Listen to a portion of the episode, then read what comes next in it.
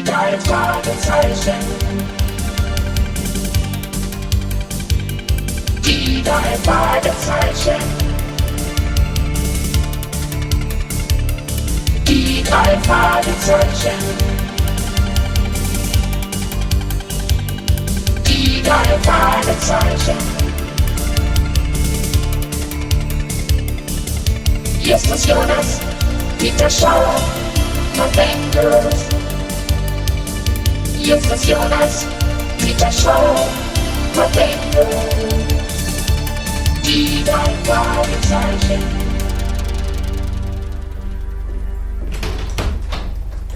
Hallo, ihr drei. Gestatten, Do Dungeon. Tag. Tag. Ja. nett, nett, dass ihr meiner Einladung gefolgt seid, Jungs.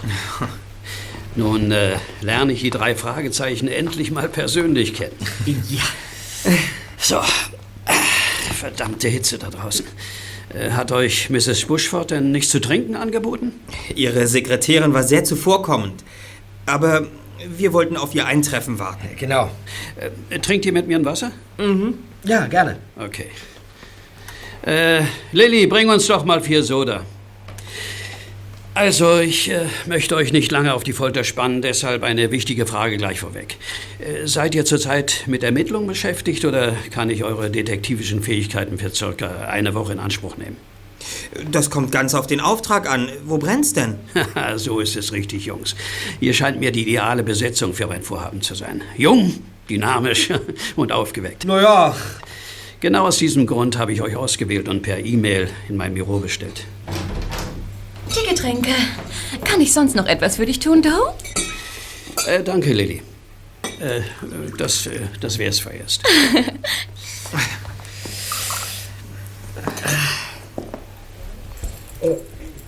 Also, Mr. Dungeon, um was für einen Auftrag handelt es sich? Kindesentführung.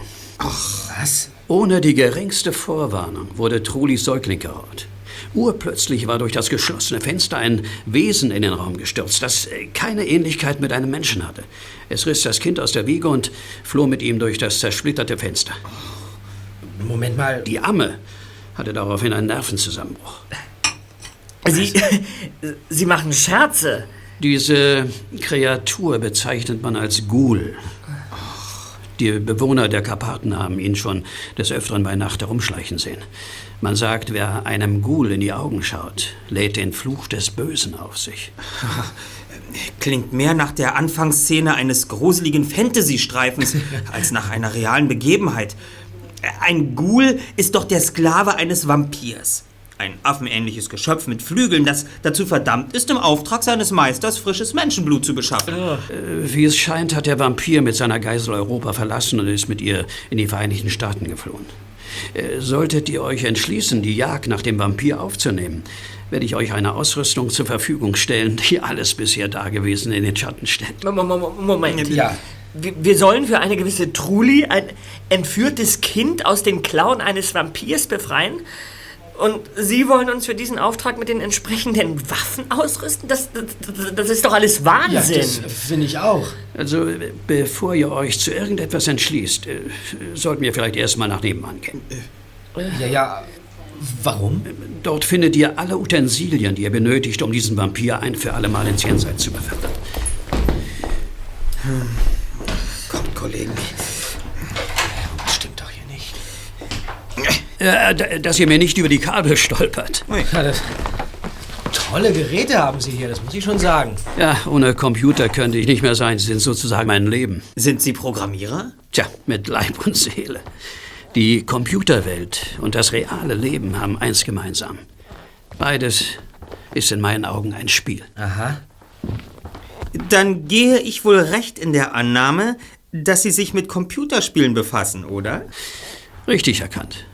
Darum so, geht es also. dann. Von wegen Entführung und Vampir, der Los Angeles heimsucht. Bei der ganzen Sache handelt es sich um ein Computerspiel. Ja, ja, ganz recht. Ach so. Aber das Fantasy-Adventure-Game Sweet Revenge ist noch nicht im Handel. Die Programmierung ist zwar abgeschlossen, das Spiel muss aber noch einem Testlauf unterzogen werden. Aha. Von einem Team, das völlig unvoreingenommen und ahnungslos an die Sache herangeht. Das klingt interessant.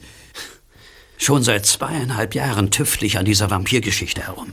Äh, Ich möchte euch ja nicht zu viel versprechen, aber das, was ich da in naher Zukunft weltweit übers Internet schicken werde, wird die kühnsten Träume aller spielbegeisterten Computerfreunde übertreffen. Äh, Moment. Übers Internet? Wie darf man das verstehen? Das Internet macht es möglich. Sweet Revenge kann interaktiv gespielt werden, obwohl die Spielteilnehmer über den gesamten Globus verstreut an ihrem PC sitzen. In der künstlichen Computerlandschaft treffen sie auf dem Bildschirm zusammen. Sie bilden eine Gemeinschaft und entwickeln im Team Strategien, um das Böse, äh, in diesem Fall dargestellt durch einen Vampir, zu besiegen und ihm ein für alle Mal den Chaos zu machen. Tja, also, ja. ich, ich würde sagen, wir, wir übernehmen den Fall. Ja? Was meinst du, Justus? Keine Frage, wir sind dabei. Natürlich! Ja, ich wusste, dass ich auf euch zählen kann. Ihr werdet das wahre Leben rings um euch total vergessen und mit eurem ganzen Empfinden in meine virtuelle Realität eintauchen. Äh, äh, virtuelle Realität? Also, Peter, das weiß ja nun wirklich jeder mittlerweile. Künstliche Wirklichkeit. Dieser Begriff bezeichnet die von Programmierern künstlich geschaffene Welt, in der man sich per Computer bewegt. Ganz genau. Ja, vorbildlich erklärt. Sobald ihr mit dem Spiel begonnen habt, werdet ihr im wahrsten Sinne des Wortes euren Gefühlen nicht mehr trauen. Äh, wie, wie soll das möglich sein?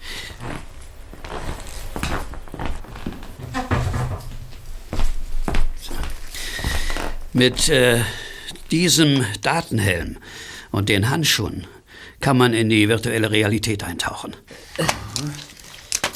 Sie lassen sich kinderleicht an den Rechner anschließen. Das ist ja ein Wahnsinn. Ja. Diese Dinger bieten sie jetzt auch schon im Spielwarenhandel an. Aha. Allerdings zu unverschämten Preisen. Äh, und, und wozu braucht man die Sachen? Äh, Bei den herkömmlichen Computerspielen läuft das Geschehen zweidimensional auf dem Bildschirm ab. Setzt sich der Spieler jedoch den Helm auf den Kopf, glaubt er, in ein dreidimensionales Geschehen einzutauchen. Das bewirkt eine Spezialbrille, die in den Datenhelm integriert ist. Und äh, wie, wie funktionieren die Handschuhe? In ihnen befinden sich Tastsensoren, die per Mikrochip die Bewegung der Hand auf den Rechner übertragen. Äh, d- Dieser wiederum setzt die Impulse präzise auf die Figur im Computerspiel um. Aha. Äh, Moment mal, das heißt aber, wenn ich Sie recht verstanden habe, dass die Spieler, die sich ins Internet schalten, um an Sweet Revenge teilzunehmen, im Besitz eines Datenhelms und der Handschuhe sein müssen. Richtig. Ja, stimmt, Bob.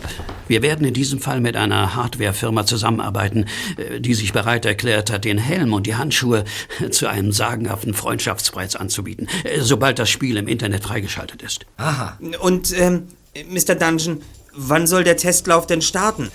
Tja, was, äh, was haltet ihr vom kommenden Wochenende? Gerne. Einverstanden. Dann kommen wir Samstag zu Ihnen, Mr. Dungeon.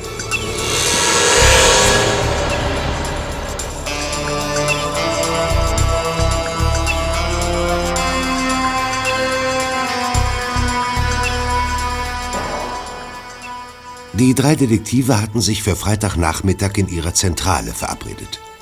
Justus erteilte seinen beiden Kollegen schnell noch einen Crashkurs in Sachen Internet.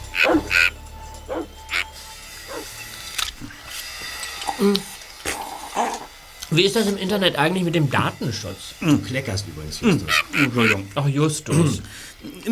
Da gibt es keine hundertprozentige Sicherheitsweite. Es gibt nur wenige Möglichkeiten, sich gegen Datenklau oder vor eventuellen Viren zu schützen. Firmen, die Angst vor Hackern haben, die sind... Hackern? Was sind Hackern? Na, Hacker sind äh, Personen, die über das Netz in fremde Rechner eindringen. Ach so. Also diese Firmen schützen Ja. ihr eigenes Netzwerk oft mit Hilfe einer Feuerwand, der Firewall. sogenannten Firewall, genau, das Ja. ist ein spezieller Rechner. Alle Daten, die aus dem Internet an das Firmennetzwerk geschickt werden, müssen diesen Rechner passieren, der als eine Art Sicherheitsschleuse dient. Ja, trotzdem hört man aber immer wieder von Hackern, die es geschafft haben, solche Firewalls zu durchbrechen. Anfang 1997 hat es zum Beispiel eine Gruppe von Gymnasiasten in Kroatien geschafft, in den Computer des amerikanischen Verteidigungsministeriums einzudringen. Ja, und das trotz umfangreicher Sicherheitsmaßnahmen. Äh, man, nach all den Informationen raucht mir gehörig der Kopf. Ja.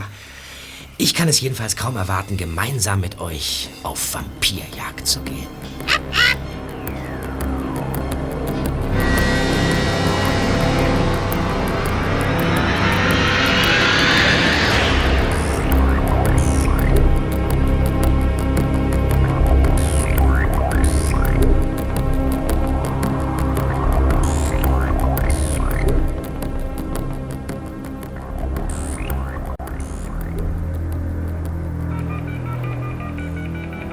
Sonne hatte sich an diesem Samstagmorgen hinter einer dichten Wolkendecke verborgen. Das fahle Licht in den menschenleeren Straßen ließ das dunkle Gebäude, in dem Mr. Dungeons Büroräume untergebracht waren, fast wie eine Kulisse aus einem alten Schwarz-Weiß-Film erscheinen. Pünktlich um 10 Uhr fuhren Justus, Peter und Bob mit dem Fahrstuhl in den dritten Stock hinauf. Hallöchen und guten Morgen. Hallo. Tag. Ihr könnt gleich in den Vorführraum gehen. Mr. Dungeon erwartet euch bereits. Ihr kennt ja den Weg.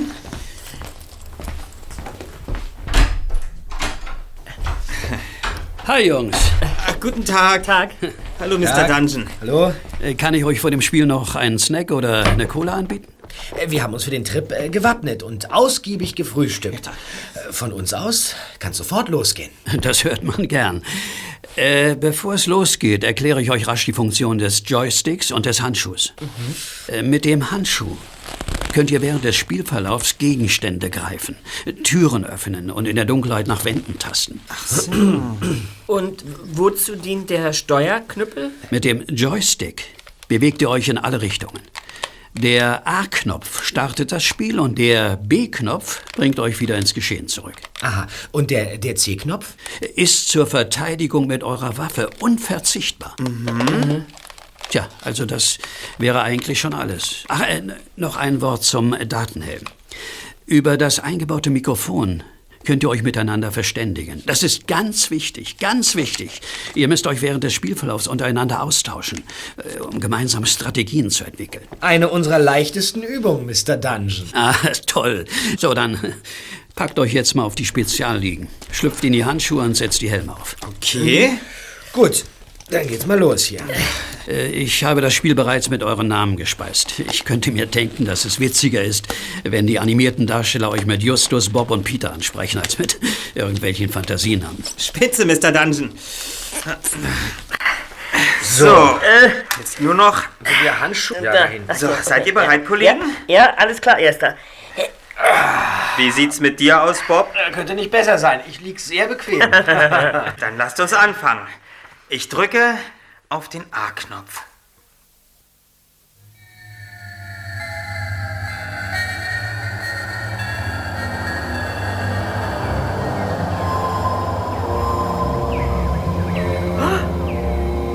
Wow! Ich, ich, ich schwebe über einen Wald. Ruhe! Es begab sich zu der Zeit, als die Erde noch von tapferen Rittern, Feen und Drachen bevölkert war, dass in einer stürmischen Gewitternacht der junge Thronfolger Winden auf Burg Wandenbrück das Licht der Welt erblickte. Doch seine Geburt stand unter keinem guten Stern.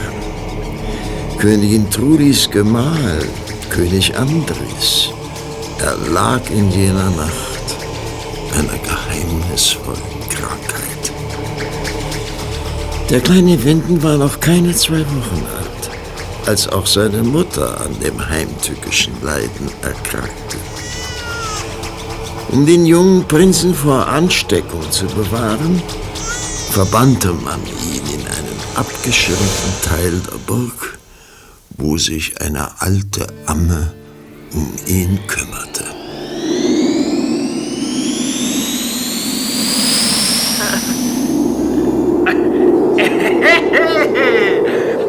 Wir fliegen durch das Burgfenster. Oh, das ist ja, das ist ja Wahnsinn.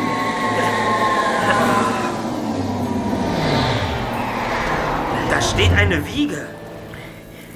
Die Amme kommt.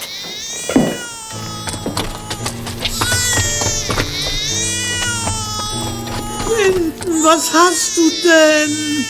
Um Himmels Willen, du bist ja ganz nass geschwitzt. Oh, komm, komm, komm, sei ganz ruhig. Komm in meine Arme. Oh, ich bin ja bei dir. Ah, ein Bull! Nein, lass das Baby los! Lass es los! Nein, Hilfe! Komm zurück, Wind! Hilfe! Was ist passiert, Alte? Ach, ein Ghoul. Er kam durch das Fenster gesprungen und hat den jungen Thronfolger entführt. Er hat Linden verschleppt. Ich schlage sofort Alarm. Aha, das wird mir die Herrin nie verzeihen. Truli, wie kann ich das je wieder gut machen? Oh nein, oh nein. Beruhige dich, Alte. In welche Richtung ist der Ghoul mit Winden geflohen? Nach Osten. Er sprang mit dem Baby aus dem Fenster und floh mit ihm in den Wald der Finsternis. Oh, ich mache mir ja so schreckliche Vorwürfe.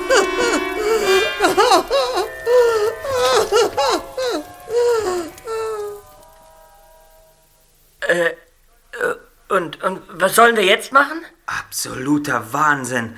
Seht euch das an, Kollegen. Ich kann meine Hand im Bild sehen. Hä? Äh, Meine auch. So funktioniert der Handschuh. Da ist noch eine Tür. Ich zieh mal am Türknauf. Ein Schlafzimmer. In dem Bett liegt eine Frau. Hui. Hui. Die sieht gar nicht gut aus. Setzt euren Joystick in Bewegung. Halt! Kein Schritt weiter. Ich habe eine ansteckende Krankheit. Ich danke euch, dass ihr so schnell erschienen seid. Ich bin Königin Truli. Ich brauche eure Dass Hilfe. ich hier so hereinplatze, Do. Aber ich glaube, wir kriegen gleich enorme Schwierigkeiten. Mir kam zu Ohren, Ich dass ihr sofort. tapfere und unerschrockene Krieger seid. Ich flehe euch an. Entreißt Vincent der Macht der Vampire und bringt ihn mir zurück. Wartet! Ich ziehe an dieser Schnur. Ein Geheimfach in der Wand. Da liegen drei Schwerter drin. Nehmt diese Waffen als Zeichen meines grenzenlosen Vertrauens. Der Weg führt durch den Wald der Finsternis. Findet heraus, was Hemato mit meinem Sohn im Schilde führt. Er kämpft euch einen Pfad zu seinem Unterschlupf. Ich vertraue darauf, dass ihr Vincent zurückbringt. Ergreift die Schwerter, Freunde!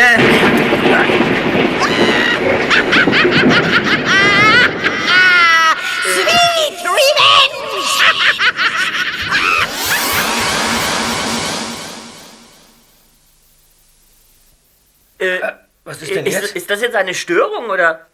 Es ist ja alles dunkel. Es ist ja alles dunkel, da kommt ja nichts mehr.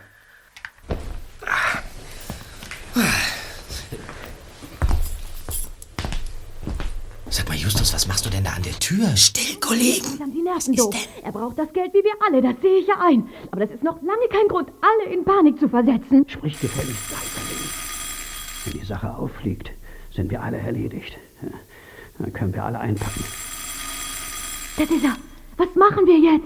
Äh, Drück auf den Sommer und lass ihn rein.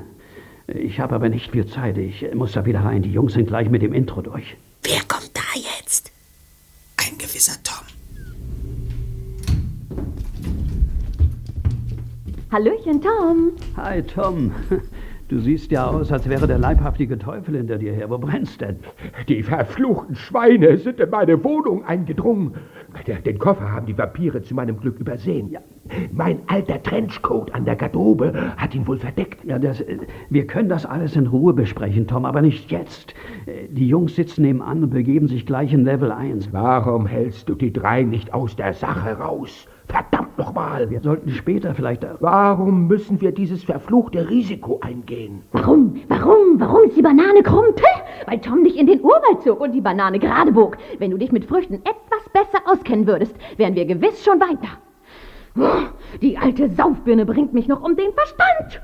Dein Viererwerk in allen Ehren, Tom. Doch dicht daneben ist auch vorbei. Der Ball landete noch nicht im Netz. Also, ich muss Lilly recht geben. Äh, Die Vampire greifen von allen Seiten an. Wenn das mit dem Internet nicht hinhaut, lassen die uns ausbluten. Ich weiß, es ist fünf Minuten vor zwölf. Äh, Ein Grund mehr, cool zu bleiben und die Ruhe zu bewahren. Die Geisterstunde äh, hat noch nicht begonnen. Ich werde beten, Leute. Tom wird sein Bestes tun, aber ihr müsst mir helfen. Versteckt diesen Koffer hier irgendwo. Mach dir keine Sorgen, ich weiß ein ausgezeichnetes Versteck.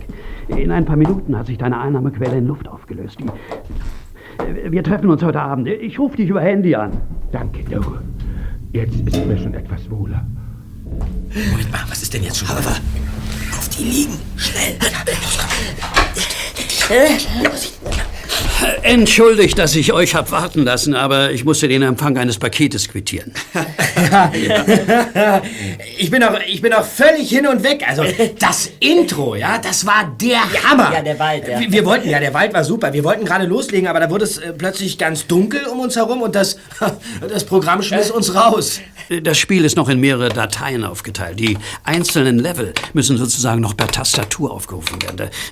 Doch das kriegen wir alles in den Griff. Äh, Wenn ihr Lust habt, äh, kann es gleich weitergehen. Na, dann auf ins erste Level. Schnell die Helme. Äh, so. Ja. So. Die Handschuhe. So.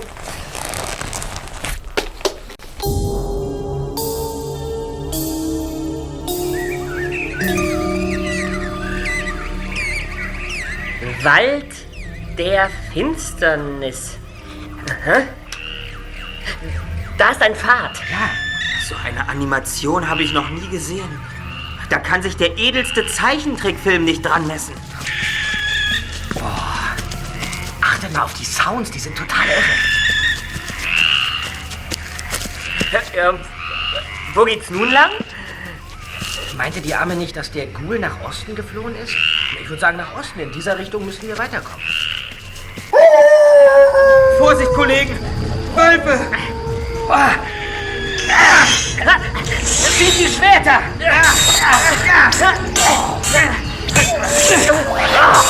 So ist aber genug hier! Oft muss man denen etwas auf die Mütze geben bis jetzt?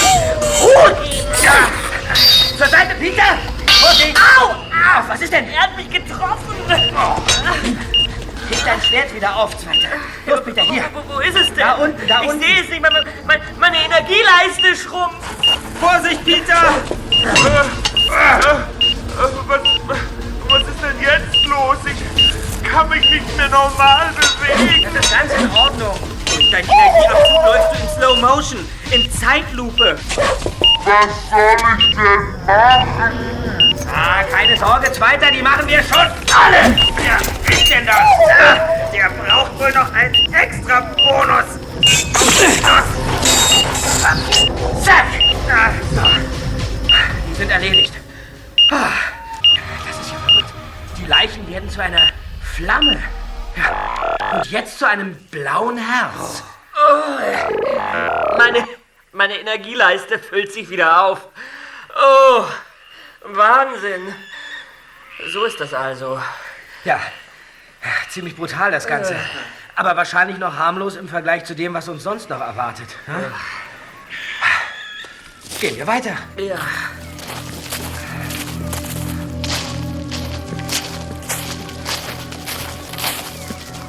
Der Weg durch den Wald der Finsternis war lang und beschwerlich.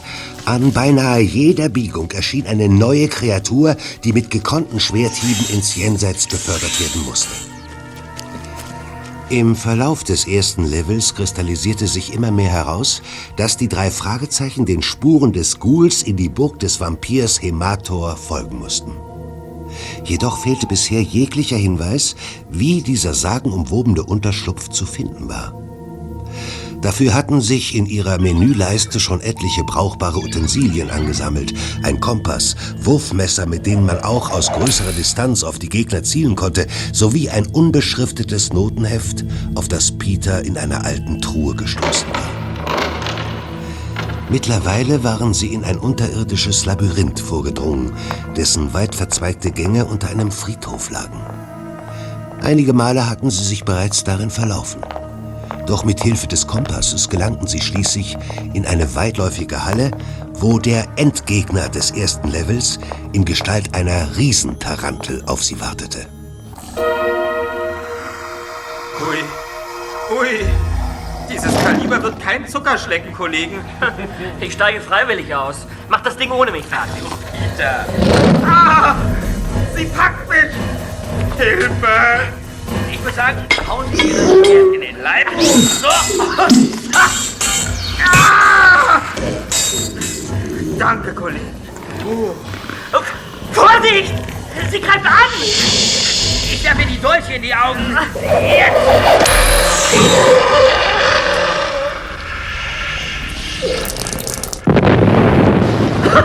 Sie explodiert! Pop, du bist der Größte! Ja. Nebelschwaden. Ein Sarg formiert sich. Ihn zu öffnen überlasse ich gerne dir, Bob. Da, da liegt bestimmt ein Vampir drin. Der Deckel öffnet sich. Aus dem Inneren schwebt eine. eine Notenreihe. Melodie des Ostens.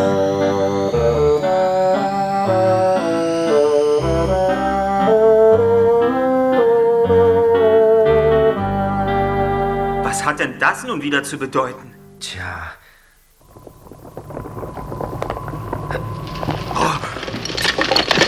Die Decke platzt auf. Ein Erdbeben. Au! Ein Stein hat mich getroffen. Ich verliere Energie. Aua! Die einzige Deckung, die uns bleibt, ist der Sarg. Nichts wie hin. Lauf, Bob! Verliere auch Energie.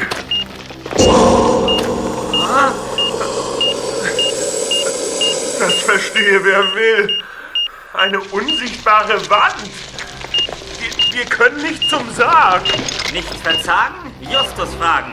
Schnell das Notenheft aus der Menüleiste abrufen.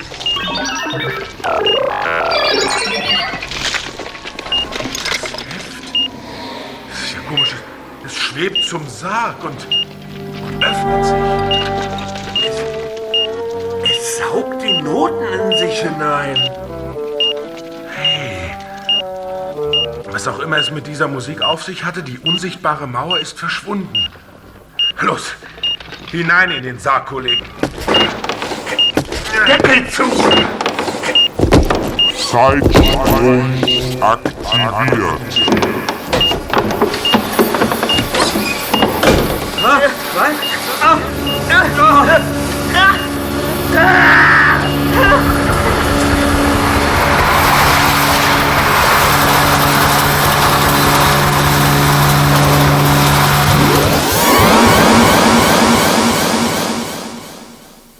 Feierabend, Jungs. Ihr könnt die Helme und die Handschuhe abnehmen. also ich sag, das war ja wirklich ein, ein Wahnsinnsritt. Ja. Gratulation, Mr. Dungeon. Wenn ich es nicht selbst erlebt hätte, also ich würde es nicht für möglich halten. Das Spiel ist der absolute Flash. ja, wirklich. Ich brenne darauf, ins zweite Absolut. Level zu gehen. Können wir morgen weiterspielen? Na klar doch. Äh, Wie heute? Äh, 10 Uhr? Ja, gerne. Sehr schön. Gefolgt von Mr. Dungeon traten die drei Detektive auf den Flur hinaus. Im Vorzimmer saß Mrs. Bushford an ihrem Schreibtisch und las in einem Buch. Von einem Koffer, den der unbekannte Dritte gebracht hatte, war weit und breit nichts zu sehen.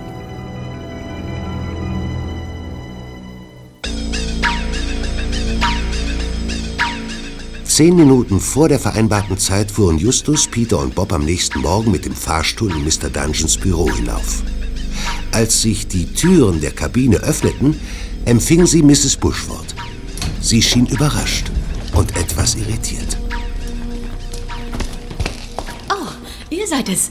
Ich dachte, es wäre Doe, äh, Mr. Dungeon. Ich wundere mich, dass er noch nicht da ist. Ich muss rasch zum Bäcker runter, Jungs. Hab telefonisch ein paar Sandwiches bestellt. Ihr könnt so lange im Besprechungszimmer Platz nehmen. Der Vorführraum ist noch abgeschlossen. Es gibt nur einen Schlüssel und den trägt der Chef immer bei sich. Bis gleich dann. An die Arbeit, Kollegen. Vielleicht bleiben uns nur wenige Minuten. Was soll das denn wieder heißen? Irgendwo muss dieser verflixte Koffer versteckt sein, den der unbekannte Besucher gestern gebracht hat. Ich will wissen, welches Geheimnis er birgt. Mit anderen Worten soll heißen, ausschwärmen und aufspüren. Du hast es erfasst. Sucht ihr hier. Ich schaue mich einfach mal im Besprechungszimmer um. Ja.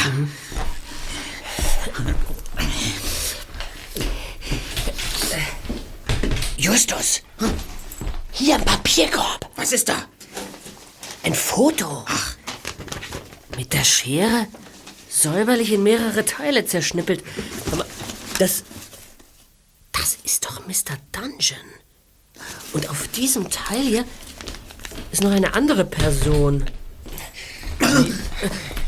Ich bin's ja nur. Nebenan ist definitiv kein Koffer. Außer der Ledercouch, dem Schreibtisch und dem... Was, was ihr denn da? Ja, aber der Schnittchen, was ja, ist das ist ein Foto. Das ist der Typ neben Mr. Dungeon. Offensichtlich hat er einen über den Durst getrunken. Ich meine, was meint ihr? Könnte es dieser Tom sein? Zeig mal her. Das lässt sich schwer beurteilen. Immerhin kennen wir bisher nur seine Stimme. Sag mal, den Dicken da kenne ich. Ach, spann uns nicht lange auf die Folter. Wer ist den der kenne Typ? ich. Der Mann heißt Bofield. Timothy Bofield. Leitender Direktor der Jefferson Bank. Hallo. Mr. Dungeon, ähm, äh, guten Morgen. Wir vertreiben uns gerade die Zeit und üben, üben uns ein wenig im Puzzeln. Ja, ja. Ach ja?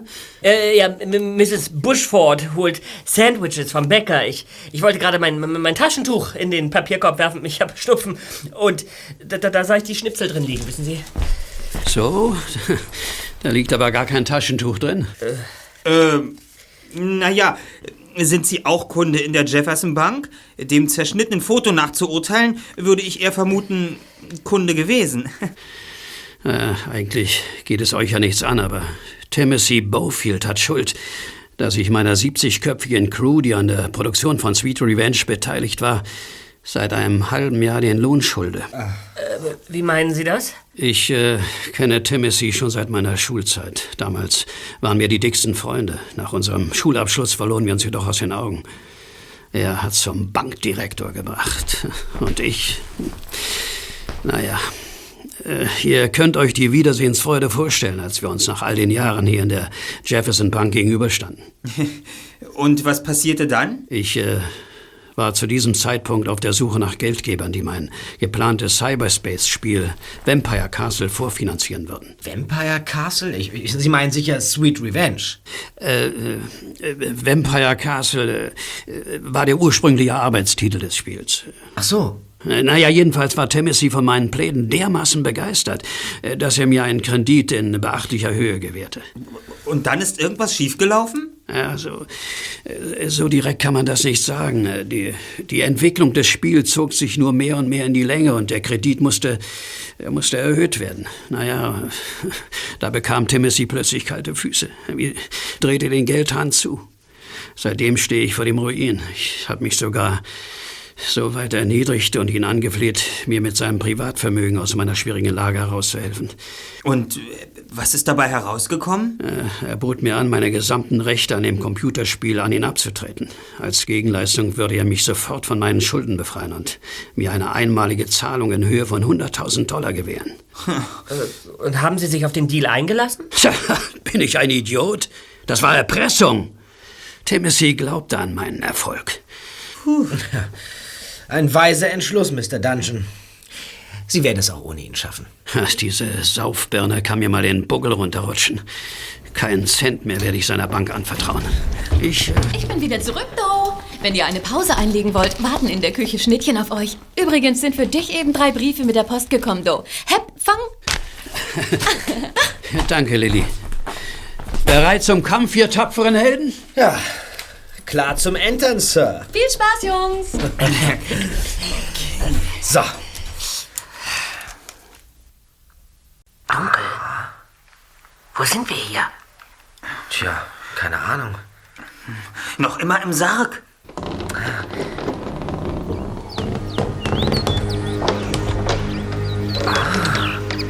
Die Kiste hat uns an einen anderen Ort befördert. Ich fasse es nicht. Der Sarg dient offenbar als Teleporter. Wir befinden uns, ja, in einem Gebirge oder sowas. Mir nach, Kollegen. Da hinten ist ein Wegweiser. Vampirschlucht, zwei Meilen. Wir sind im Gebirge des Todes gelandet. Dann machen wir uns gleich auf den Weg. In der virtuellen Welt scheint die Sonne schneller unterzugehen als in der Realität. Es dämmert bereits. Da kommt eine Kutsche. Ja, und wo ist der Kutscher? Huh? Dann, dann sollen wir wohl Platz nehmen. Bitte nach. Danke. Ja. Ui, hey.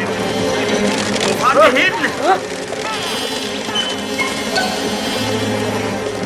Höllentempo galoppierten die schwarzen Hengste über unzählige Brücken hinweg, den hügeligen Gebirgspass entlang, bis sie nach einer halsbrecherischen Fahrt endlich stoppten.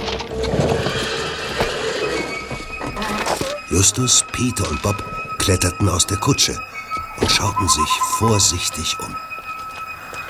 Vor ihnen erhob sich eine düstere, halb zerfallene, mittelalterliche Burg. Hemators Unterschlupf. Das muss er sein. Hierhin hat der Ghoul den kleinen Winden verschleppt. Die Zugbrücke ist heruntergelassen. Offenbar rechnet man mit unserem Besuch.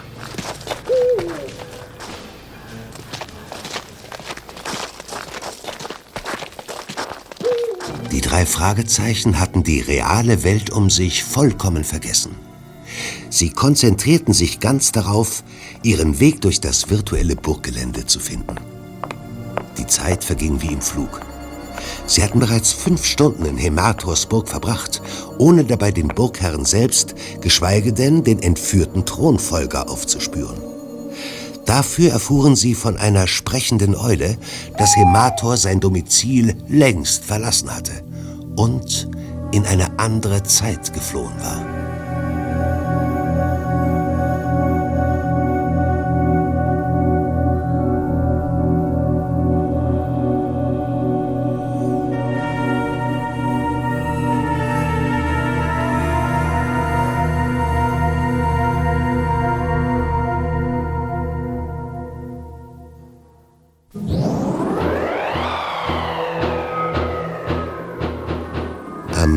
Des zweiten Levels wartete ein weiterer zäher Gegner auf sie. Eine riesige Kobra überraschte sie im Burgturm. Mit ihrer glitschigen Zunge verwandelte sie den Boden in eine Rutschbahn und brachte die Jungen schnell zu Fall. Und ehe sie sich versahen, wurden sie von ihr verschluckt. Das ist ja ekelhaft. Alles ist glibberig. Also mit den Schwertern können wir hier nichts ausrichten. Meine Energieanzeigeschrumpf. Was denn schon wieder? Jetzt reißt euch mal zusammen. Mit den Bomben aus der Schatztruhe werden wir es schon schaffen. Also hier. Du, Entdeckung! Die Cobra explodiert! Da materialisiert sich wieder ein Sarg. Eine Notenreihe schwebt heraus.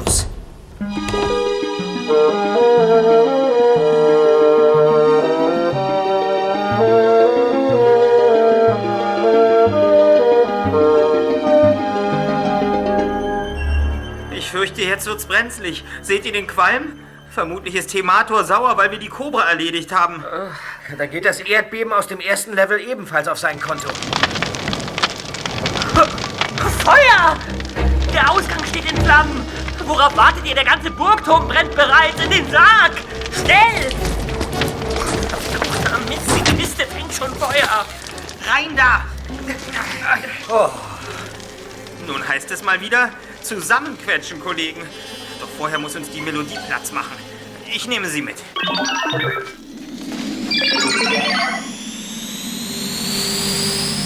Also,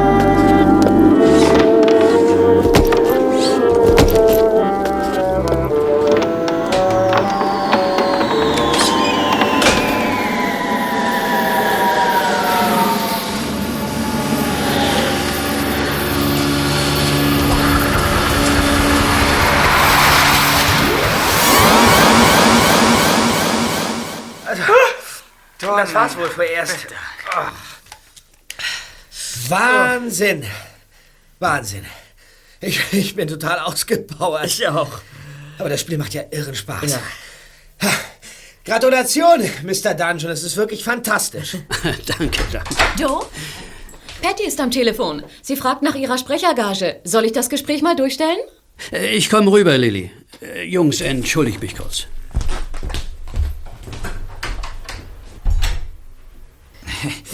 Dann wollen wir doch mal sehen.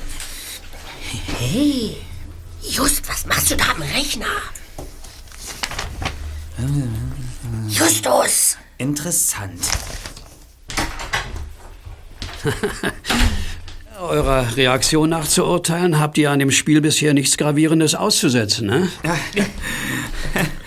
Ist schon mal eine Menge wert. Ja. Äh, wann soll's denn weitergehen? Gleich morgen.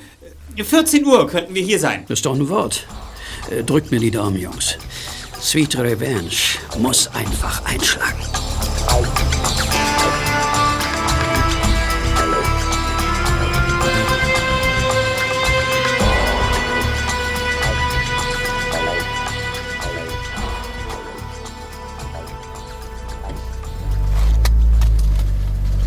Wisst ihr, was in einem der drei Briefe stand, die Mrs. Bushford ihrem Chef zugeworfen hat? Bin ich Hellseher? Du wirst es uns mit Sicherheit gleich sagen. Der Absender des Briefes war die Eastwood Bank in Mount Valley. toll. Und was sagt uns das? Das Schreiben war gar nicht an Mr. Dungeon adressiert, sondern an einen gewissen Mitchell Crider, 18 Southfire Street, Kalifornien. Darunter stand in Fettschrift persönlich, vertraulich. Wie hat deine Schnüffelnase denn das wieder rausgekriegt? Schnüffelnase. Da gab es nicht viel zu schnüffeln. Mr. Dungeon hatte den Brief offen auf dem Mauspad liegen gelassen. Mir drängt sich die Frage auf, weshalb landet ein verschlossener, als vertraulich gekennzeichneter Brief an einer vollkommen falschen Adresse und wird von einem Unberechtigten wie selbstverständlich gelesen? Mein sechster Sinn sagt mir, was du als nächstes zu unternehmen gedenkst. So? Äh, Bist du nun doch unter die Hellseher gegangen? Ja, nicht die Spur. Einfache und logische Schlussfolgerung, ohne doppelten Boden. Wir sind bereits da. Wie bitte? Ach, guck mal einer an. Ja, dürfte ich die Herren bitten, auszusteigen? Wie? Wo sind wir? Southfire Street 18. Genau. Du willst dir doch mit Sicherheit Klarheit darüber verschaffen, um wen es sich bei diesem Mitchell Crider handelt, dessen Brief Mr. Dungeon geöffnet hat. Nun hast du die Gelegenheit dazu. Dieser Peter. Respekt, Respekt. Ja. Na, das Mehrfamilienhaus da muss es sein. Und wie gehen wir diesmal vor? Just? Wenn uns Mr. Crider öffnet, wird mir schon was Spontanes einfallen. Gut. Ja, wir sind richtig. Nach dem Klingelknopf zu urteilen, wohnt er direkt unter dem Dach. Ich bimmel mal. So. Hm. Nichts. Zu wem wollt ihr denn? Äh, guten Tag. Wir wollten Mr. Crider sprechen. Der ist nicht da. Der lässt sich hier so selten blicken, dass ich beinahe den Eindruck habe, der wohnt hier gar nicht mehr. Meine Wohnung liegt nämlich direkt gegenüber. Ein wenig unheimlich ist er ja schon. Sehr wortkarg und schüchtern. Aha. Äh, wie ist denn das zu verstehen? Er, er sieht einem nicht in die Augen.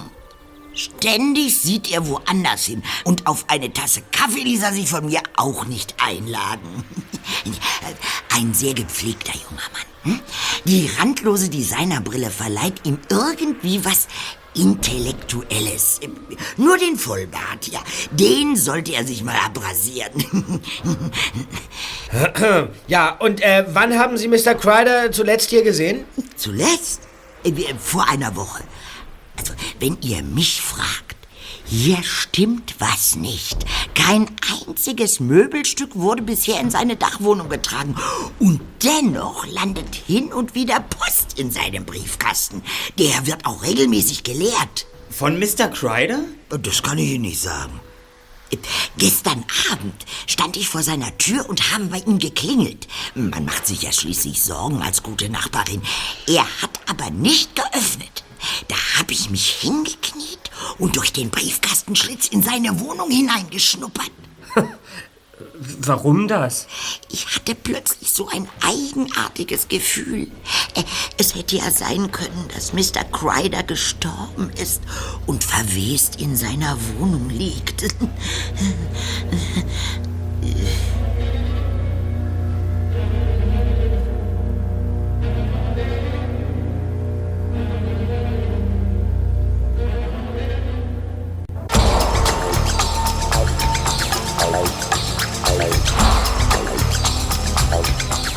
Pünktlich um 14 Uhr erschienen die drei Fragezeichen am nächsten Tag in Doe Dungeons Büro, um sich in das dritte Level zu begeben. Innerhalb kürzester Zeit saßen sie fertig ausgerüstet auf den Spezialliegen und blickten konzentriert in die Finsternis vor ihren Augen. Ich schieb mal den Sargdeckel zur Seite. Wo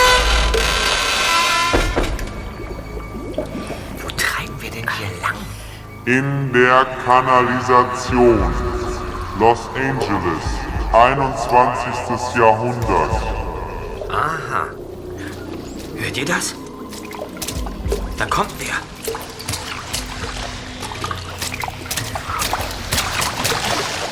Müsst Justus, Bob und Peter sein. Kehrt sofort um. Himator erwartet euch bereits. Traut ihr nicht. Nur scharf auf unser Blut. Ganz Los Angeles ist von Vampiren bevölkert. Sie haben die Menschheit nahezu ausgerottet und zu ihresgleichen gemacht. Wir brauchen dringend Nachschub. Deshalb ließ Hemato den jungen Thronfolger aus der Vergangenheit entführen. In seinen Adern fließt blaues Blut. Schon wenige Tropfen reichen, um Hunderte von uns zu versorgen. Hemato hat eine Formel gefunden, die es ihm ermöglicht, unzählige Kopien des Königssohnes zu erstellen. In wenigen Minuten sollen seine Sklaven mit der Produktion beginnen. Gentechnologie. Top aktuell. Die Königin hat euch geschickt, ihr das Baby unbeschadet zurückzubringen. Ihr dürft sie nicht enttäuschen. Nehmt dieses Bündel. Das ist Winton. Er schläft. Still! Hemator wird meinen Verrat bald bemerken. Ohne das blaue Blut des Thronfolgers werden wir Vampire zugrunde gehen. Aber ich werde endlich meinen Frieden finden. Verliert keine Zeit. Findet den Weg in die Freiheit.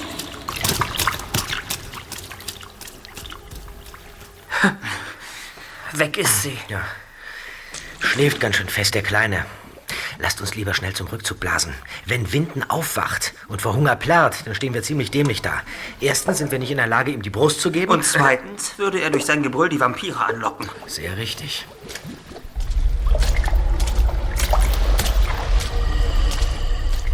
Nach mehreren Stunden vergeblichen Umherirrens, Dutzenden von Angriffen und kniffligen Rätseln standen sie nun in der Kanalisation vor einer Metalltür.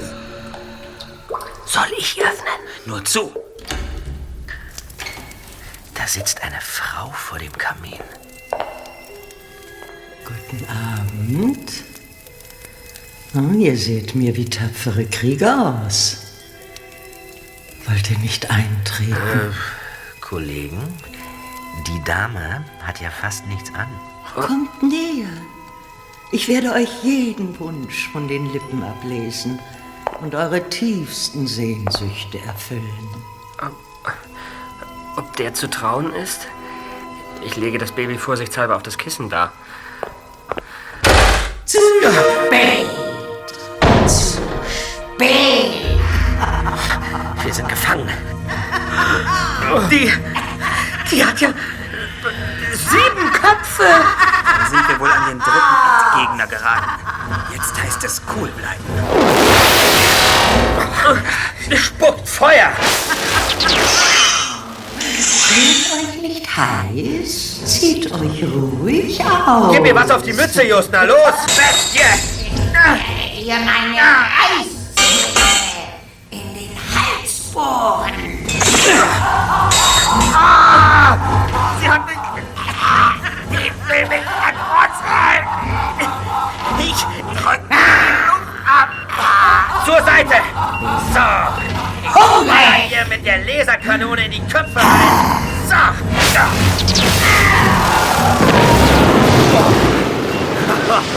da geht sie hin. Ich hasse Waffen, aber Was tut man nicht alles für seine Freunde? Die Welt könnte untergehen. Aber, aber den jungen Thronfolger scheint das nicht zu kratzen. Seelenruhig pennt er weiter.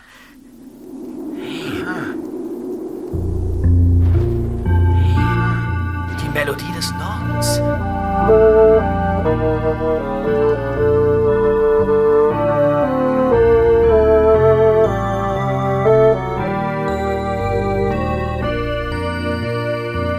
Klick das Notenheft an und sammel sie ein.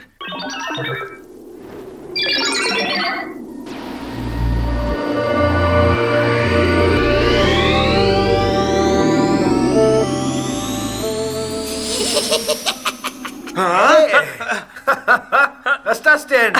Ein Zwerg. Na, also. Darf ich vorstellen? Oinki Hinki, oberster Magier aus dem Volk der Zwerge. Ihr steckt in gehörigen Schwierigkeiten.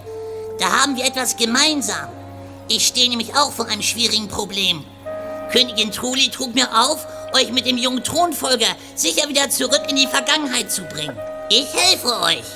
Dafür müsst ihr mir helfen, Oinki Minki als Gemahlin zu gewinnen.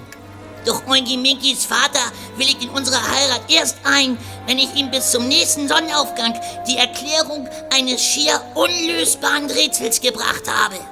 Es kann nicht knifflig genug sein. Wir wachsen an unseren Aufgaben. Oinki Poinkis Familie besteht aus sieben Personen. Zwei Eltern, zwei Großeltern und drei Kinder. Oinki Poinki trug mir auf, acht Äpfel und sechs Bananen unter allen Familienmitgliedern gerecht aufzuteilen. Wenn ihr mir nicht helfen könnt, habe ich Oinki Minki für immer verloren. Sobald ihr das Geheimnis entschlüsselt habt, könnt ihr die Lösung im Gegenstandsmenü mit Hilfe des Steuerkreuzes in einem Raster eintragen. Sechs Äpfel und acht Bananen, gerecht aufgeteilt durch vier Erwachsene und drei Kinder? Also der Logik nach kann das nicht aufgehen. Also entweder bekommen die Erwachsenen jeweils zwei Äpfel und die Kinder je zwei Bananen. Oder, oder jedes Kind kriegt Einen äh, Apfel, die Erwachsenen je einen und ganz klar, einer bleibt übrig. Ja, und was ist mit den Bananen? Ah, Wie man es dreht und wendet. Von Gerechtigkeit kann in euren Überlegungen keine Rede sein. Was? Was ist da an der Tür? Plätschert irgendwas. Das Abwasser! Das kommt hier rein! Raus hier! Haltet da! Ah, eine Falle! Also, das, was machen wir denn? Das Wasser reicht schon zu den Knien! Ich verliere Energie. Oinki Hinki! Bring uns hier raus! Löst das Rätsel. Vorher können wir diesen Ort nicht verlassen. Um Himmels Willen, das Baby! Das haben wir in der Aufregung völlig vergessen. Da schwimmt es auf den Kissen und pennt seelenruhig. Ich kann mich kaum noch bewegen. Gleich ist unser Lebenselixier verbraucht.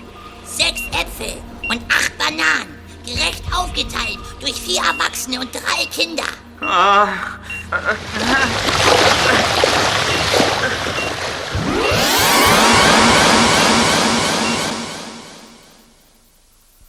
Bitte? Das, das darf doch nicht wahr sein. Erstmal. Erstmal den Helm. Ach, genau. Ja, was war denn das jetzt gerade? Wie, wie, wie soll es denn nun weitergehen? Ist das Spiel jetzt für uns gelaufen oder was? Unsinn! Sobald ihr die richtige Lösung herausgefunden und ins Raster eingetragen habt, steht euch die entscheidende Schlacht gegen Himator bevor. Da haben Sie sich aber was Kniffliges einfallen lassen, Mr. Dungeon. Alle Achtung. Ich muss gestehen, dass ich gerade ein gehöriges Brett vor dem Kopf habe. Mir ist überhaupt nicht klar, worauf dieser Zwerg eigentlich hinaus will. Jungs, vereint eure Intelligenz. Die drei Fragezeichen haben bisher doch jedes Rätsel gelöst. Ja. Ja, aber können Sie uns nicht wenigstens einen, einen, einen kleinen Hinweis geben? Ach, das verdirbt euch doch nur den Spaß. Am besten setzen wir uns noch nebenan ins Besprechungszimmer und ihr geht mal ganz nüchtern an die Sache heran. Dazu gibt's Cola und Kekse. Würden wir gern machen, aber morgen früh haben wir leider noch eine Menge zu tun. Wir müssen gehen. Ja, ist schon in Ordnung, Jungs. Äh, Kommt einfach vorbei, sobald euch eine plausible Lösung eingefallen ist. Äh, Bisher habt ihr euch ja ganz wacker gehalten. Dicht daneben ist auch vorbei. Und der Ball landete noch nicht im Netz. Bitte?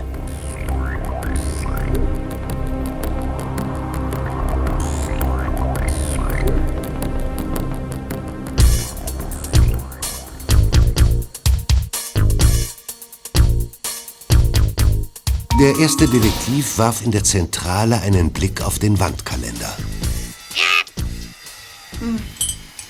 Ach, Nächsten Montag beginnen die Herbstferien. Bis zum Wochenende, genauer gesagt bis Freitagnachmittag, wird sich das undurchsichtige Trio in Geduld üben müssen. Das heißt, falls wir bis dahin das Obsträtsel entschlüsselt haben. Ja. Warum? Warum ist die Banane krumm? Weil Tom nicht in den Urwald zog und die Banane gerade bog. Schon komisch. Und genau hier liegt die Lösung. Ich kann mir zwar beim besten Willen nicht vorstellen, was die ganzen Bananen zu bezwecken haben, aber Doe Dungeon, Lily Bushford und Tom sind ganz versessen darauf, das Obsträtsel in dem Computerspiel zu entschlüsseln. Willst du damit sagen, dass Mr. Dungeon selbst nicht weiß, wie die Äpfel und Bananen unter den Zwergen gerecht aufzuteilen sind? Habt ihr nicht gemerkt, wie erpicht er darauf war, von uns die Lösung zu erfahren? Ja, aber er hat das Spiel doch selbst entwickelt und programmiert. Na, wie kann er denn da die Lösung nicht wissen? Am Ende des dritten Levels hat er einfach eine Sperre eingebaut. Die könnte er in dem Moment aufheben, wenn wir ihm des Rätsels Lösung liefern. Du hast recht. Warum ist die Banane krumm? Ja. Weshalb wohl ließen sich die Früchte in dem Spiel nicht gerecht aufteilen? Weil die Anzahl der Personen ungerade ist. Das muss es sein. Hm. Und weil Tom nicht in den Urwald zog und die Banane gerade bog, kann doch nur bedeuten, dass er dazu aufgefordert wurde, endlich dieses Rätsel zu knacken. Also eins ist ja nun völlig klar, die Aufgabe ist mathematisch nun überhaupt nicht zu lösen. Ja, und welche Rolle spielt Mitchell Kreider, der geheimnisvolle Kontoinhaber, in der ganzen Angelegenheit? Ein unlösbares Bananenrätsel, ein millionenschwerer Bankdirektor, ein versteckter Koffer mit unbekanntem Inhalt und, und ein Programmierer, der mit seinem Cyberspace-Adventure den ganz großen Wurf landen möchte. Vielleicht geht es um ein richtig großes Ding. Erpressung oder Betriebsspionage. Was machst du denn da, Justus? Erpressung. Was machst du denn da? Kollegen, ihr werdet es nicht für möglich halten, aber. Was? Der Schlüssel zum Rätsel. Das muss er sein. Ja, was denn? Wovon sprichst du? Du hast den ersten Anhaltspunkt gegeben, Bob. Was ich? Und Peter hat alles auf den Punkt gebracht. die Aufgabe ist mathematisch nicht zu lösen, weil die Anzahl der Früchte und Personen im Grunde genommen völlig uninteressant ist. Was? Wie, wie bitte? Könntest du dich bitte etwas genauer ausdrücken, Justus? Ausdrücken und erpressen zielen präzise in diese Richtung. Also jetzt reicht's aber. Wirft man die Bananen und Äpfel nämlich in eine Fruchtpresse, ergibt das den leckersten Saft. Den unter vier Erwachsenen und drei Kindern gerecht aufzuteilen, ist kein Problem. S-A-F-T. Wenn wir diese Buchstaben in das Rastergitter eingegeben hätten, wären wir mit Mr. Dungeons Hilfe sicher ins vierte Level vorgestoßen. Ja, just. Du bist ein Genie. Ja, das muss es sein. Also ich, ich ziehe meinen Hut. Na, ich meine aber auch. Ich frage mich nur, was Mr. Dungeon und Co. eigentlich vorhaben. Und es gibt nur einen Weg, das herauszufinden.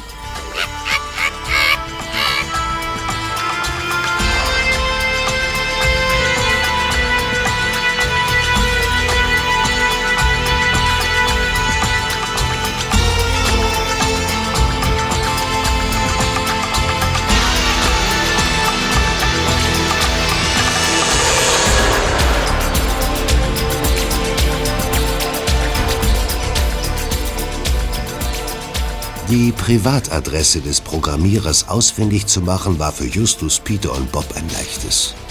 Er bewohnte ein kleines Apartment in Santa Ana, nicht weit von seinen Büroräumen entfernt.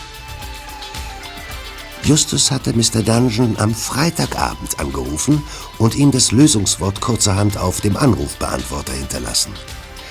Der erbetene Rückruf war bis zu diesem Montagmorgen nicht erfolgt. Seit 8 Uhr saßen die drei Detektive zusammengekauert in Peters MG und beobachteten das Haus. Wenn du uns mal verraten würdest, was du vorhast, dann wüssten wir immerhin, weshalb wir uns hier einen abfrieren. Übe dich bitte in Geduld. Noch ist es ja nur der Hauch eines Verdachtes. Köpfe runter! Was? Jemand verlässt das Haus. Wer ist das denn? Den Mann kenne ich gar nicht. Er trägt einen Aktenkoffer. Sag mal, ob das dieser Tom ist? Du stellst Fragen. Ist ja ein merkwürdiger Typ. Der Vollbart lässt ihn beinahe wie Rübezahl aussehen. Und der Anzug, dazu diese Designerbrille. Schräger Kontrast. Vollbart und Designerbrille. Wo habe ich das schon mal gehört? In der Southfire Street 18. Hey, das ist Mitchell Kreider. Genau. Er steigt ins Taxi. Schmeiß den Motor an und drück auf die Tube, Zweiter. Ja, was machen wir mit Mr. Dungeon? Sollte nicht einer von uns hier bleiben? Hey, los, fahr los. Das Taxi ist gleich nicht mehr zu sehen. Gib Gas. Im rekordverdächtigen Tempo manövrierte Peter sie durch den dichten Berufsverkehr Richtung Mount Valley. Dabei behielt er das Taxi vor sich immer im Auge.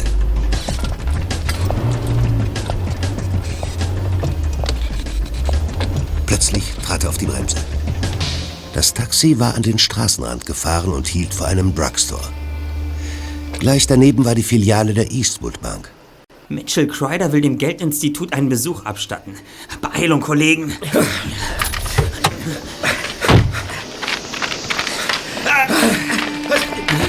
Auf diese Begegnung habe ich schon lange gewartet. Ich freue mich, Ihre Bekanntschaft zu machen. Wie meinen? Sie sind vielleicht überrascht, uns hier anzutreffen. Aber ich glaube, wir haben miteinander etwas Wichtiges zu besprechen.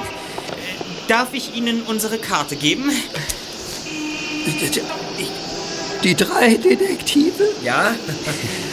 Drei Fragezeichen? Wir übernehmen jeden Fall.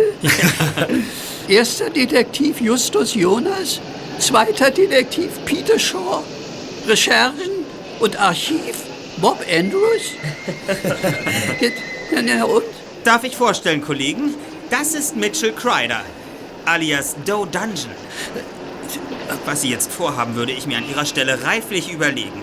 Oder wollen Sie allen Ernstes Ihre Freiheit aufs Spiel setzen? Was ist denn hier eigentlich los? Werden wir langsam mal eingeweiht?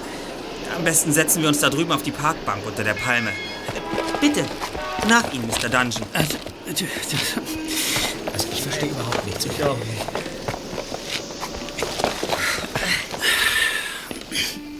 Na und? Und nun? Tja, das Lösungswort, das wir für Oinky Pinky herausgefunden haben, bewahrt uns nicht nur davor, in dem Keller des dritten Endgegners jämmerlich zu ersaufen, sondern es öffnet auch den Zugang zu einem Schatz, den Mr. Dungeon sich in der Eastwood Bank unter den Nagel reißen wollte. Was erzählst du da? Wir haben ihm das Passwort geliefert, mit dessen Hilfe er den Firewall der Bank durchbrechen konnte. Er verschaffte sich hier Zugriff zu einem Konto, dessen Inhaber ihn an den Rand der Existenz gebracht hat und den er abgrundtief hasst. Timothy Bofield, von Ihnen auch Saufbirne genannt. Der Plan war genial, doch die Ausführung hatte Mängel. Mr. Dungeon schuf die Identität des biederen und seriösen Geschäftsmannes Mitchell Crider. Er eröffnete unter diesem Namen ein Konto und gab als Meldeadresse die Wohnung in der Southfire Street 18 an, die er eigens für diesen Zweck angemietet hatte. Wie, äh, wie habt ihr das alles herausgefunden? Wir haben zufällig ihr Gespräch mit Mrs. Bushford und Tom mit angehört und uns unsere Gedanken gemacht. Vor allem über die krumme Banane. Mrs. Bushfords Formulierung war reichlich undurchsichtig. Und so lässig wirft man auch keine verräterischen Briefe durch den Raum, zumal ihre Sekretärin wohl auch vergessen hat, dass am Sonntag keine Post ausgetragen wird. Da wurde ich stutzig. Southfire Street 18. Da haben wir uns da mal umgesehen. Wir machten die reizende Bekanntschaft ihrer Nachbarin. Sie konnte uns eine detaillierte Personenbeschreibung des neuen Mieters geben. Daher war es uns möglich, Sie, Mr. Dungeon, als Mitchell Crider zu enttarnen. Außerdem fand Peter das zerschnittene Foto von Ihnen und Ihrem Jugendfreund Timothy Bofield im Papierkorb. Über Ihr Verhältnis zu ihm haben Sie uns ja inzwischen aufgeklärt. Ich stehe am Rand eines Abgrunds und Timothy Bofield kann mir mit dem kleinen Finger den Todesstoß versetzen. Das Spiel, das Spiel ist ihm egal. So, und jetzt Stiefel zur Polizei, Jungs, und erzählt denen, was ihr alles aufgedeckt habt. Clever, das muss man euch schon lassen. Clever, das Passwort auf meinen Anrufbeantworter erst am Freitagabend zu hinterlassen. Euch war klar, dass ich das Geld frühestens am Montag bei der Bank abholen konnte. Ja. Dass ich mal wegen Timothy Bofield in den Knast wandere, hätte ich nie für möglich gehalten. Das, das Leben ist schon seltsam. Dennoch ist es mir ein Rätsel, weshalb wir für Sie ein Passwort herausfinden mussten, das Ihnen den Zugriff zu Mr. Bofields Konto ermöglichte. Ich meine, wieso benötigten Sie für diesen Coup überhaupt unsere Hilfe? Nachdem ich mit Bofield damals den Kreditvertrag abgeschlossen hatte, zogen wir beide um die Häuser, um unser Wiedersehen zu feiern und auf unsere Zukunft anzustoßen. Lallen protzte er mit seinem Vermögen und hielt mir einen Vortrag darüber, dass es keinen Hacker der Welt gelingen würde, den Firewall seiner Bank zu durchbrechen, da das Passwort nur in seinem Kopf hinterlegt war. Schriftlich läge es nur in Rätselform vor. Aha. Und dieses Rätsel hat er Ihnen dann vorgetragen. Sechs Bananen und acht Äpfel gerecht geteilt durch drei Kinder und vier Erwachsene. Ja, genau so war das. Am nächsten Tag konnte sich die Saufbirne natürlich an nichts mehr erinnern. Aber mir hat sich dieses Rätsel in den Kopf gebrannt. Und als Timothy mich fallen ließ, sah ich den Zeitpunkt gekommen, ihm eine saftige Lehre zu erteilen. Ah, dies war wohl der Zeitpunkt, als sie sich dazu entschlossen, den Titel ihres Spiels Vampire Castle in Sweet Revenge umzubenennen. Süße Rache. Ja, du hast es erfasst. Es gab nur ein Problem. Solange ich das Passwort nicht wusste, kam ich auch an Bofields Konto nicht dran. Ja, und da nahmen sie mit uns Kontakt auf und präsentierten uns ihr Computerspiel in der Hoffnung, dass wir Oinky Hinkys Aufgabe, die sie eigens für uns in das Spiel eingebaut hatten, im dritten Level lösen. Was meint ihr, wie viele falsche Passwörter und Zahlenkombinationen wir bereits eingegeben haben? Mithilfe ihres Computerspiels das Passwort einer Bank zu entschlüsseln, das hat schon was. Ja. Würde eigentlich jemand geschädigt, wenn Timothy Bofields Geld, das sich zurzeit auf Mitchell Cryders Konto befindet, aus unerklärlichen Gründen wieder zurücküberwiesen wird und sich Mr. Cryder mitsamt seinen gefälschten Papieren aus ebenso unerklärlichen Gründen in Luft auflösen würde? Was, was willst du damit sagen? Timothy Bofield ist es nicht wert, für ihn ins Gefängnis zu wandern. Auch wenn Ihnen finanziell das Wasser bis zum Hals steht.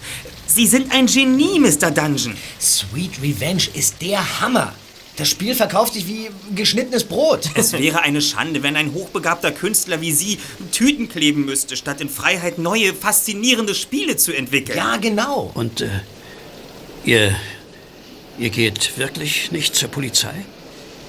Wenn Sie das Geld an Mr. Bofield zurücküberweisen und Mr. Cryders Identität auflösen, sähe ich dazu eigentlich keinen Grund. Allerdings werde ich dem Bankdirektor einen anonymen Hinweis zukommen lassen, dass er sein todsicheres Passwort ändern muss. Schließlich wollen wir sie nicht in Versuchung führen. Es hat aufgehört zu regnen. Kommt, wir gehen in die Bank. Mr. Mitchell Crider wird schon in wenigen Minuten wie ein Vampir zu Staub zerfallen und von der Erdoberfläche verschwinden. Sagen Sie, ist das zufällig der Koffer, den Sie für Tom in Ihrem Büro versteckt haben? Ach, euch entgeht nicht das geringste Detail, wie? Nein, nein, nein, der Koffer mit Toms Fagott befindet sich noch immer an einem sicheren Platz. Fagott? Das erinnert mich doch wieder an irgendwas. Ja, ja. Äh, Tom ist Fagottist. Die Melodien der vier Himmelsrichtungen in dem Vampir-Epos hat er selbst komponiert und gespielt. Und, und wo haben Sie den Koffer nun versteckt? Wir haben Ihr gesamtes Büro durchsucht, aber nichts entdecken können. Wenn die Gerichtsvollzieher anrücken, muss man sich schon etwas einfallen lassen. Äh, Der Koffer liegt sicher verwahrt in der Besenkammer neben der Küche. Ja, da habe ich doch nachgesehen. Von einem Koffer war da keine Spur. Äh, Dann hättest du mal einen Blick in den alten Rechner werfen sollen. Ach so. Ausgezeichnet, Mr. Dungeon. Bringen wir das Unangenehme hinter uns und wenden uns anschließend dem Vergnügen zu. Oinki Hinki ist uns noch etwas schuldig. Dieser verknallte Giftzwerg hat uns gefälligst zu Königin Truli zu führen. Wer weiß, vielleicht werden die drei Fragezeichen noch zu Ehrenrittern gekürt.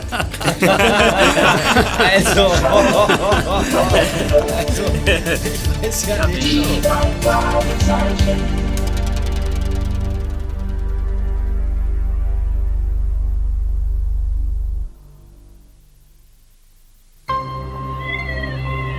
Level 4. Nachdem Justus das Passwort eingegeben hatte, schnippte Oinki Hinki mit den Fingern, worauf die gewaltigen Wassermassen durch ein Abflussrohr in die Tiefe gesogen wurden. Peter hob den noch immer schlafenden Thronfolger vom Kissen und kletterte hinter Oinki Hinki, Justus und Bob eine lange Leiter im Kamin empor. Durch einen Gullideckel betraten sie die Oberwelt. Riesige Wolkenkratzer ragten vor ihnen in die Dunkelheit. Die Straßen waren menschenleer. Wir müssen leise sein. Seht ihr die große Leuchtreklame am Glasgebäude? Ein blinkendes Kreuz. Die Kirche ist der einzig sichere Ort in dieser Stadt. In ihr befindet sich der Teleporter, der uns nach Marlon zurückbringen wird. Dennoch macht um Himmels Willen keinen Lärm. Kommt! Winden ist aufgewacht. Beeilung, Freunde. Da! Am Himmel! Eine riesige Fledermaus! Oh mein Gott! Und da! Ganze Horden! Senator hat uns ausgespürt. In die, in die Kirche. Rein da! Hey, Holger! Tür zu! Schnell! Achtung! Der Vampir rast auf die Glaswand zu! Nein! Was sollen wir tun? Bomben zünden? Dolche werfen oder, oder, oder die Laserwaffe einsetzen? Vorsicht! Wenn wir die Glaswand von innen zerstören, kommt Hemator hier rein und schnappt sich das Baby. Glaswand. Der Teleporter! Ich habe ihn gefunden! Hier! Neben dem Beichtstuhl! Die Wand zerbricht! Die Vampire greifen an! Zieht eure Schwerter! Ah!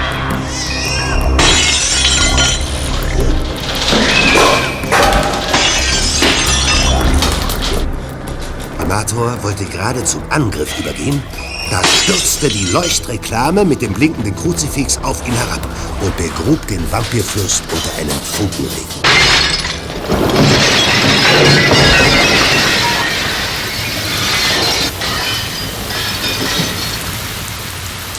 Lautlos verglühten Abertausende von Fledermäusen am dunklen Nachthimmel. Nun aber fix! Rein in den Teleporter! Zeitsprung aktiviert.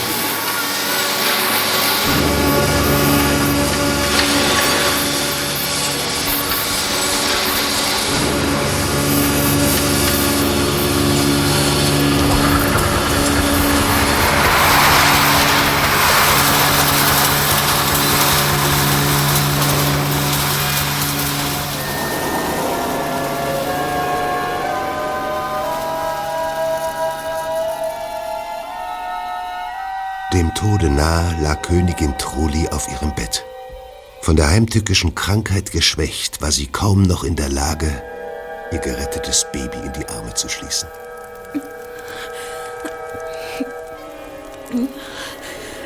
Gibt es denn nichts, was wir tun können, um die Königin zu retten? Habt ihr mir außer meinem Sohn noch ein weiteres Geschenk mitgebracht? Die ist aber ganz schön gierig. Was könnten wir der Königin denn noch überreichen? Hey, seht ihr über dem Bett die leeren, eingemeißelten Notenreihen? Ich glaube, ich habe eine Idee. Justus klickte das Gegenstandsmenü an und wählte daraus das Notenheft. Fasziniert beobachteten sie, wie die Melodien des Ostens, Westens und Nordens dem Heft entflogen und sich im Mauerwerk formierten. Notenreihe durchs Fenster geflogen. Sie streicht über Trullis Körper.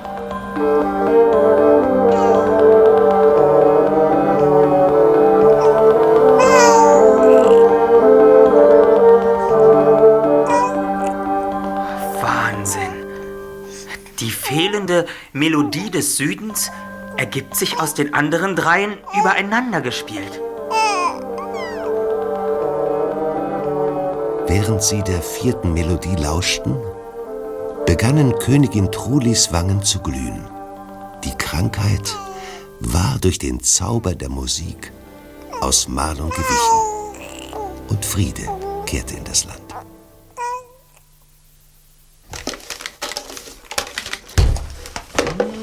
Ein bisschen kitschig, das Ende. Findet ihr nicht? Also mir hat's gefallen. Nur, das Ende ist ziemlich abrupt. Hat mich nicht gestört, Kollegen. Ist ja schließlich ein Computerspiel. Die drei Fragezeichen. Die drei Fragezeichen.